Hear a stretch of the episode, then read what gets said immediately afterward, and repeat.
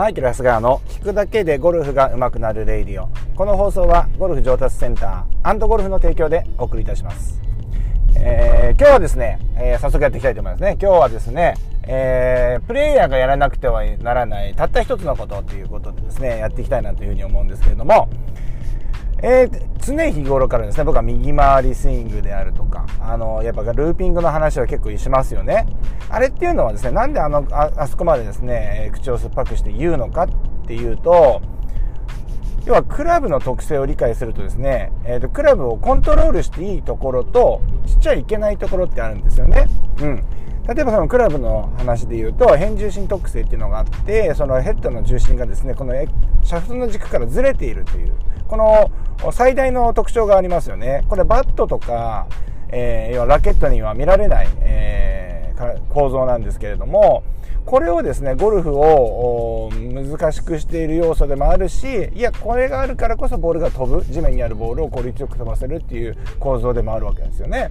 ですので、えっと、まずはですねクラブをですね、えっと、ルーピングさせるっていうことが必要なんですけれどもそれっていうのはクラブヘッドグリップをですね引き続ける力によって自然なループができてくるわけですよね。ですからプレイヤーっていうのはこれをあまり阻害しないように、えー、スイングしてほしいということなんです。ですからここのクラブを振るっていうことに対してあまりこう何て言うんですかね、えー、能動的に動く。自分のえー、自分の要はクラブ自体をですねパワーで力でですねコントロールしようとしてはいけないわけですよね。クラブが行きたい方向に振ってあげるっていうことがまず大事なんですよね。これができないとダウンスイングでこのボールに合わせにいく動きが入るからやっぱり軌道が、えー、スティープインっていうような形で結構高い位置からクラブが入ってくるようになってしまったり、えー、クラブが逆に言うとインパクトで寝てしまったりとか、えー、いうふうに、えーなります。じゃあどこをコントロールしなきゃいけないかっていうと唯一ですね、えー、例えばこう何も阻害何もこのクラブの自然な動きをですね邪魔しないで、えー、打った時にですね、えー、何も考えないではできない部分があります。それっていうのはこのいわゆる言ってる、えクラブ、え手首の触痛のする動きですねクラブをこう左腕を外旋してくる動きです。この部分に関してはまあ、確実に自然には起きない、えー、ポイントなんですね。ですからプレイヤーはここの部分を意識しないといけないわけなんですけれども最近ではですねどうやったらここがね分かりやすい表現になるかなということで、まあ、開きやすいフェース面をあのショックスでカウンターを当てるんだということでカウンターっていうのはその釣り合いが取れた形でですね、えー、力を入れるんだけれどもパッと見えー、見た目はですね別にこのフェースをこう閉じてる閉じて閉じては見えないんだけれどもでもフェースが開こうとする力に対して反対の力を加えるっていうことによって、えー、その位置を保ち続けるっていうこの動きありますね。カウンターを当てるっていうイメージ。これが一番分かりやすいんじゃないかなと思ってそういう表現を最近は言ったりしてるんですけれども、うん、ここの部分に関しては、えー、プレイヤーはあの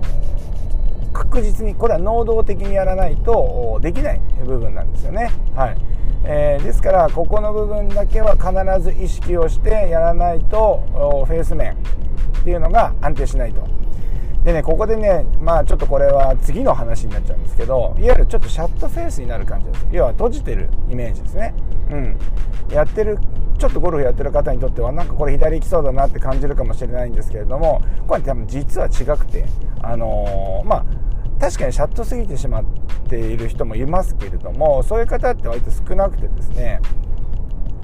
要はこれフェース面が要はダウンスイングでフェースがですねフェース面が開いてしまってダウンスイングに降りてくると当然インパクトっていうのはこの間の P5、P6 で、えー、P6 ですね、えー、フェースが開いてしまうとほぼインパクトは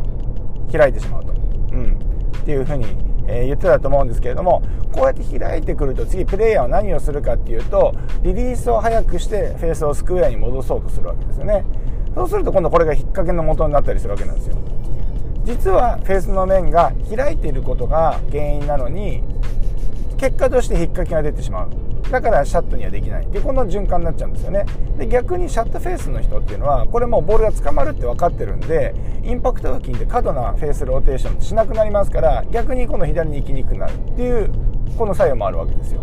ですからここはですねあの実際自分のスイングがねフェース面がどうなってるのかっていうのを、ね、観察していかないといけないところではありますけれども、まあ、そんなわけなんですよね。ですから今日の本題っていうのは戻すとですね、えー、このフェースを閉じるっていうこの動き手の体の動きでいうと昇屈する動き手のひら側の方に降りてくる動きっていうのはこれはプレイヤーは能動的にやらないと絶対的にできないよとでしかもこれはスイングを構成する上でめちゃくちゃ大切なポイントなのでここは押さえておきましょうというお話でした。はい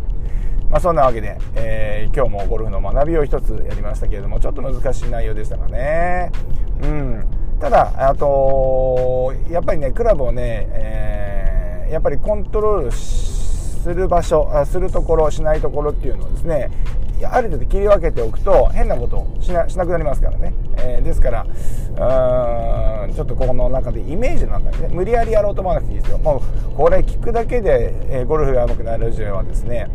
えー、何ですかね、えー、上手な使い方としてはもう聞き流しですね。あなんとなくこう引っかかったなっていうのがねどっかに頭の中に残ってると思いますので、えーと、それをね、あの実践しようじゃなくて、あの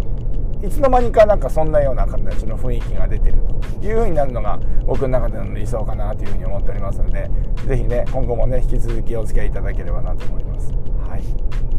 まあ、そんなわけで今日はこのぐらいにしたいと思います。それではまた。いってらっしゃい。